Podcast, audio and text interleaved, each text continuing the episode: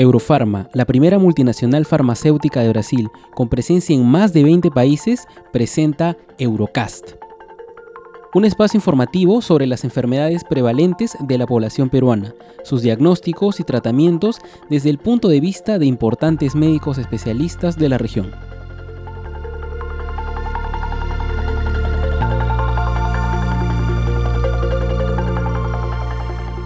Reciban todos una cordial bienvenida a un nuevo episodio de Eurocast. En esta ocasión tenemos como invitado al doctor Juan Carlos Amamé, médico oncólogo con entrenamiento internacional. Realizó su residencia en el Hospital Universitario Arnau de Vilanova de Lleida, máster en investigación médica por la Universidad de Lleida y diplomado en oncología médica por la Universidad de Girona de España. Actualmente coordinador del Comité de Tumores del Hospital Nacional Arzobispo Loaiza, médico staff del Centro Oncológico Aliada y de la Clínica San Felipe, y además fundador y director de la plataforma educativa Aprendiendo sobre el Cáncer. El día de hoy, el doctor Samamé realizará una síntesis sobre el uso de letrozol y capecitabina.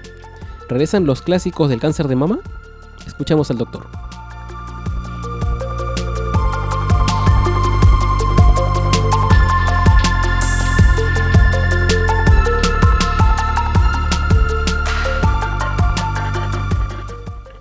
Hola, soy el doctor Juan Carlos Amamé y en el presente episodio de Eurocast hablaremos nuevamente sobre cáncer de mama, pero sobre todo puntualmente sobre cinco estudios presentados en dos de los eventos científicos más relevantes de dicha patología que ocurrieron en el 2020. Me refiero al ESMO Breast Cancer y al ASCO 2020. Cabe recordar que en el episodio 8 de Eurocast comentamos en extenso muchos de los abstracts presentados en dichos simposios. Te invitamos a que los revises. Estos trabajos a mencionar en el presente podcast tienen la característica que se basan en moléculas clásicas, como lo son el letrozol, la capecitabina y otras más que mencionaremos a lo largo de la presentación y nos servirán de preludio al Congreso Anual de la Sociedad Europea de Oncología Médica, ESMO, que será los días 19 y 21 de septiembre del presente año de forma virtual como casi todos los eventos científicos que vienen dándose en este año. Dicho esto, comenzamos.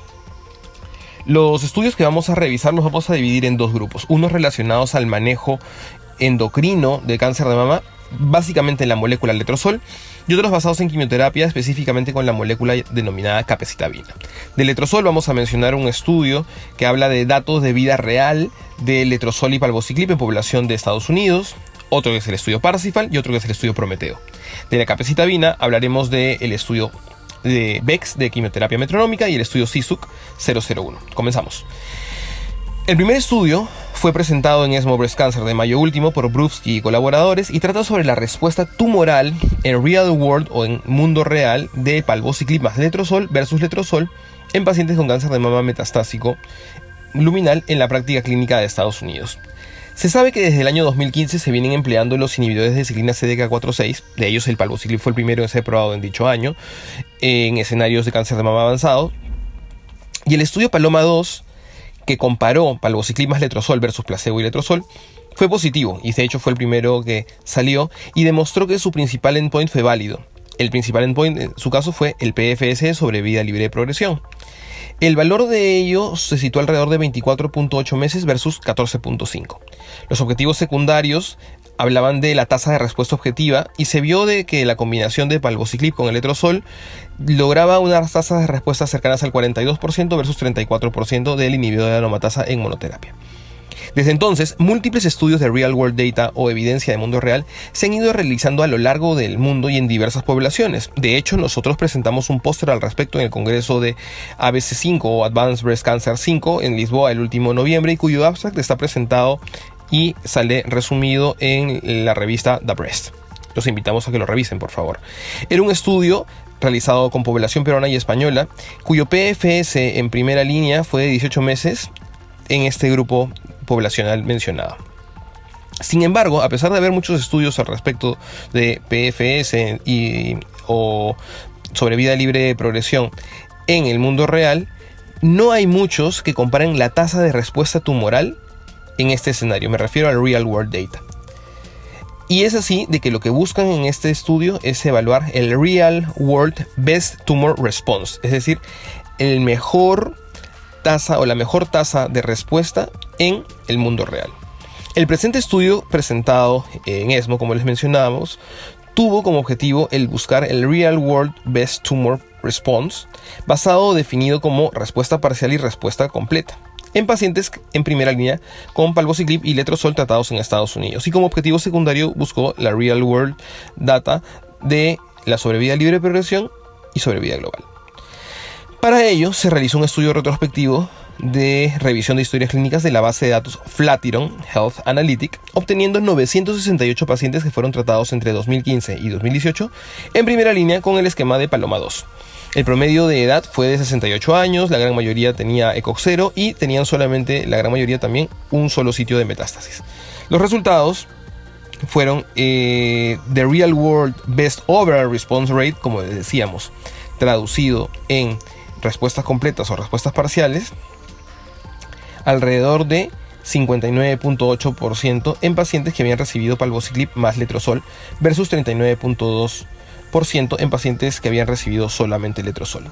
La mayoría de estas respuestas fue expensas de respuesta parcial, casi en un 50 versus 30%. La mediana de sobrevida libre de progresión fue 20 versus 15 meses y la mediana de sobrevida global no se alcanzó en el grupo de palvociclip con letrozol, mientras que en el brazo de letrozol solo fue alrededor de 43 meses. Conclusión, en el presente estudio se demostró que en el mundo real el porcentaje de respuesta tumoral en primera línea estuvo cercano al 60% en la población que recibió palvociclip y letrozol, mientras que la mediana de PFS estuvo alrededor de 20% y la sobrevida global no se alcanzó. Recordemos que en el estudio presentado de nosotros estaba alrededor de 18 meses, así que se asemeja bastante y de acuerdo a los resultados de otras latitudes también es algo semejante. Hablemos del segundo estudio. El siguiente estudio es el estudio Parsifal. Es un estudio randomizado, multicéntrico, fase 2, que servía para evaluar la combinación de palvociclip con fulvestrant o palvociclip con letrozol en primera línea en pacientes con cáncer de mama metastásico receptor estrogénico positivo, endocrinos sensibles. El estudio Parsifal fue presentado por el doctor Antonio Lombard, fundador de MedSir, en ASCO del 2020 y a quien, punto aparte, voy a mencionar, tengo el mayor respeto y cariño, pues con el doctor John Bart eh, comencé a trabajar cuando yo era residente, tuve la oportunidad de trabajar conjuntamente con él. Él era el jefe de mi servicio en el hospital donde hice la, el entrenamiento en España. Y bueno, actualmente, aparte de un referente para mí, lo considero un gran amigo y consultor. Dicho esto, disculpen el disclosure, eh, este estudio me parece muy interesante y trataba de responder una duda que se planteaba. Se sabe que el estándar actual en pacientes con cáncer de mama luminal avanzado es emplear inhibidores de ciclina CDK4-6, como lo mencionamos en el artículo previo. Pero aún queda una duda sobre la primera línea, cuál es el mejor partner o acompañamiento de los inhibidores de ciclina. ¿Podría ser un inhibidor de aromatasa como el letrozol o el fulvestrant? un CERT o un degradador selectivo de receptores de estrógeno. En este estudio presentado en ASCO del 2020 se incluyeron pacientes con cáncer de mama luminal pre y posmenopáusicas, estadio 4 de debut o que hayan recibido eh, que hayan perdón, más de 12 meses de haber terminado toda la terapia endocrina adyuvante o que hayan sido nuevos o naifs para este tipo de terapia. Dos brazos habían. Un brazo con palvociclip y fulvestrant y otro con palvociclip con letrozol. Prácticamente era un head-to-head entre el Paloma 2 y el Paloma 3. El objetivo primario era el PFS obtenido por el investigador y como objetivo secundario el PFS, o sobrevida libre progresión, por subgrupos, la sobrevida global, la respuesta tumoral y también diversas toxicidades. Se reclutaron 486 pacientes, la mayoría era de coxero, pacientes posmenopáusicas, de novo en un 60% por brazo, de afectación más visceral pero con menos de 3 órganos y un 30% de ellos recibió quimioterapia adyuvante. El 20% recibió terapia endocrina adyuvante con tamoxifeno y un 10% con inhibidores de aromatasa. Los resultados mostraron una mediana de sobrevida libre de progresión en población ITT o por intención a tratar de 32.8 con palvociclip letrozol versus 27.9 meses en palvo y fulvestrant, con un hazard ratio de 1.13. El PFS en enfermedad visceral fue de 25.6 meses a favor de palvo letrozol versus 17.9 en el grupo de palvo y fulvestrant y el PFS en pacientes con recidiva o de nuevo no fue valorable. En el análisis por subgrupos todos no son valorables pues cruzan la unidad, pero con una tendencia a favor del palvo letrozol en el estudio del Forest Plot. La mediana de sobrevida global que se planteó como objetivo secundario tuvo una, tuvo una mediana de seguimiento 32 meses y no mostró diferencia entre ambos brazos. en el tema respectivo de la tasa de respuesta fue muy semejante entre ambos brazos, con una respuesta parcial de casi 43% entre ambos, así como una tasa de respuesta objetiva y clínica semejante. Los eventos adversos que ocurrieron en más del 20% de pacientes fueron mayormente neutropenia y astenia en cualquier grado y también en grado 3 y 4, siendo de estos la minoría. Lo que nos deja este estudio es que no muestra una superioridad estadística en términos de sobrevida libre de progresión entre ambos brazos, en la primera línea de cáncer de mama metastásico, es decir, entre el brazo de palbociclib o palvo conjuntamente con fulvestrán. La hipótesis de no inferioridad también fue refutada, por lo que el paracifal no establece superioridad entre un esquema u otro. La decisión final va a ser del tratante y dependiendo del caso de cada paciente. El otro estudio es el estudio Prometeo 2 del grupo Solti, que fue presentado en ESMO Breast Cancer por la doctora Eva Ciruelos, actualmente vicepresidenta de dicho grupo de investigación. El actual eh, artículo a mencionar es un modelo de estudio clínico bastante innovador, que se halla en fase actualmente de reclutamiento en ocho hospitales en España y que trabaja con pacientes luminales que no logran respuesta completa tras neoadyuvancia, es decir, la mayoría de pacientes. Se conoce que los tumores hormonodependientes alcanzan un promedio de 10 a 15% de respuesta completa patológica, por lo que se necesitan estrategias adicionales a las actuales para poder erradicar del todo las células tumorales, entendiendo que esta población tiene un alto riesgo de recaída.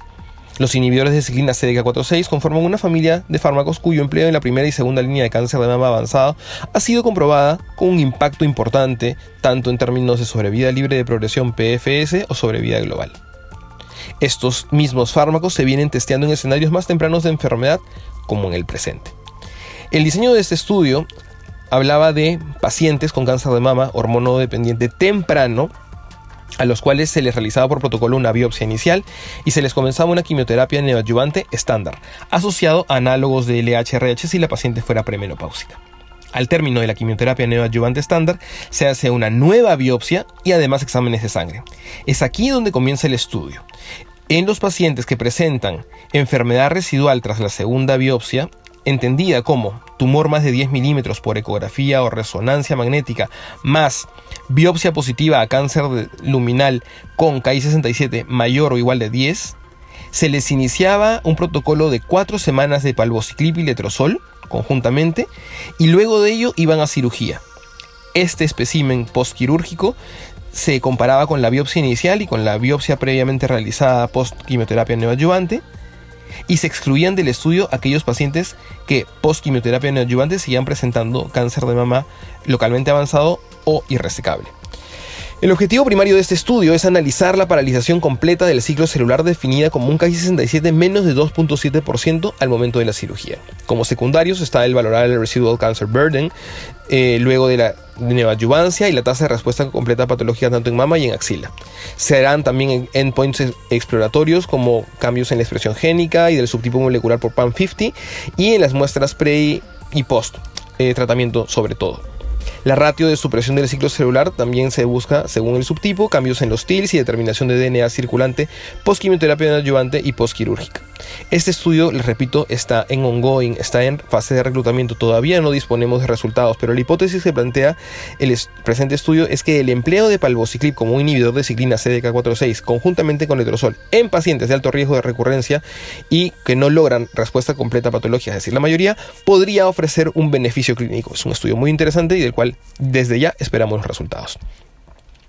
Pasamos ya al otro grupo, pasamos ya al tema de la quimioterapia y entre ellos vamos a mencionar al estudio CISUC 001 presentado en ASCO del 2020 por Wang y en él hablan de la capecitabina metronómica de mantenimiento luego de tratamiento estándar en cáncer de mama triple negativo temprano. En este estudio se rescataba una vieja conocida, un fármaco ya empleado y conocido por todos como es la capecitabina.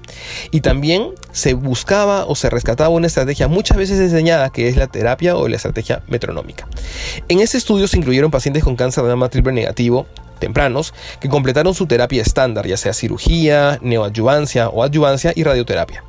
Tras este tratamiento se forman dos brazos, uno de observación y otro en el cual los pacientes iban a recibir capecitabina de mantenimiento a dosis bajas. Me refiero a 1300 miligramos por metro cuadrado por día, siendo lo habitual, como nosotros sabemos, alrededor de 2000 miligramos o 2500 miligramos metro cuadrado por día del día 1 a 14 del ciclo. En esta forma, brindada la capecitabina de forma de dosis bajas de 1300 miligramos metro cuadrado por día, se daba de forma continua por 12 meses. Forma continua por 12 meses, lo repito. El objetivo primario era ver la sobrevida libre de enfermedad y objetivos secundarios la sobrevida global, sobrevida libre de enfermedad a distancia y obviamente patrones de seguridad. Se incluyeron 202 pacientes de los cuales 91% completó los 12 meses de tratamiento y un 20% tuvo al menos un episodio de interrupción.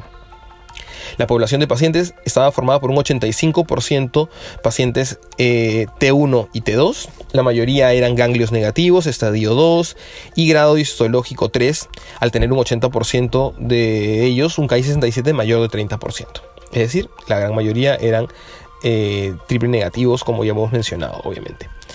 Los resultados mostraron un 83% de sobrevida libre de enfermedad versus 73% en el grupo de observación, cumpliendo así el principal endpoint. La sobrevida libre de enfermedad a distancia fue de 85 versus 76 meses a favor del brazo de la capecitabina. La sobrevida global en el grupo de CAPE fue de 86 versus 81%. En el análisis por subgrupos fueron, significativos que hubo un beneficio de capecitabina en los pacientes posmenopáusicos, en los pacientes de grado histológico 1, T1 y ganglios negativos. Los efectos adversos principalmente se describieron 45% de ellos de los pacientes con síndrome mano-pie, un 23% de los pacientes padeció de leucopenia, 12% de elevación de bilirrubinas y un 7% molestias abdominales y diarreas, siendo los grados 3 y 4 poco representativos. En conclusión, este estudio, el CISUC 001, mostró un beneficio de mantenimiento post-tratamiento estándar en pacientes con cáncer de mama triple negativo luego de 12 meses de tratamiento, además de tener un perfil de seguridad adecuado. Cabe mencionar que como siempre este resultado presentado en, en ASCO sería ideal compararlo en población occidental en términos de tolerancia y eficacia, pues entendemos que a veces los estudios presentados en población oriental no siempre son representativos y pueden ser replicables en la población ya mencionada como la occidental. Luego, tenemos el estudio BEX de Emilia Montaña. Es un estudio italiano con data del Instituto Europeo de Oncología de Milán, presentado en ESMO Breast Cancer, y en el cual rescata el concepto también de la terapia metronómica con tres fármacos ya conocidos como la vincristina, la ciclofosfamida y la capecitabina, cuyo acrónimo es el VEX. VEX. El estudio analizó la respuesta de 75 pacientes con cáncer de mama metastásico que lograron un beneficio clínico prolongado definido como 12 meses a más meses tras emplear el esquema VEX. La población tenía una mediana de edad de 54 años, 48% de ellos tuvieron metastasis viscerales y 84% eran luminales. El 51% de los pacientes empleó VEX en primera línea. La tasa de respuesta objetiva fue de 48% con una mediana de duración de 13 meses. El 52% de aquellos pacientes logró una enfermedad estable y un 43% respuesta parcial. El 84% progresó tras un año de tratamiento. La PFS a los 3 años fue de 25.7% y a los 4 años de 19%. Los principales efectos adversos fueron leucopenia, diarrea, síndrome mano-pie, náusea y astenia, pero muy pocos grado 3 y ninguno grado 4.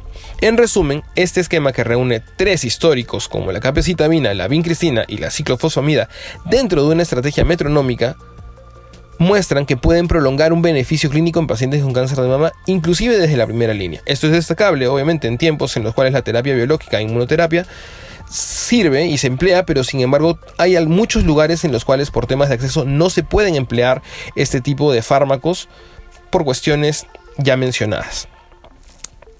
Dicho esto, es lo que nosotros queríamos comentar para poder resumir estos principales cinco estudios que como les mencionábamos al inicio nos van a servir de preludio para este congreso ESMO que vamos a tener en pocas semanas y que definitivamente nos hablarán de nuevos, nuevos estudios y nuevos acercamientos sobre cáncer de mama y del próximo San Antonio Breast Cancer del cual ya faltan muy pocos meses. Queda, queda claro de que moléculas clásicas siguen teniendo inclusive a día de hoy usos cada vez más establecidos y definitivamente realizados para cualquier tipo de población. Es lo que les quería comentar. Muchísimas gracias por su atención y será para otro episodio de Eurocast. Saludos. Muchas gracias, doctor Samamé, por la información científica brindada el día de hoy. En Eurofarma estamos comprometidos con el bienestar y la salud de nuestra población, así como con la educación médica continua. En próximos episodios seguiremos conversando sobre diferentes cuadros clínicos relevantes bajo la visión de destacados especialistas. Gracias por su atención a Eurocast.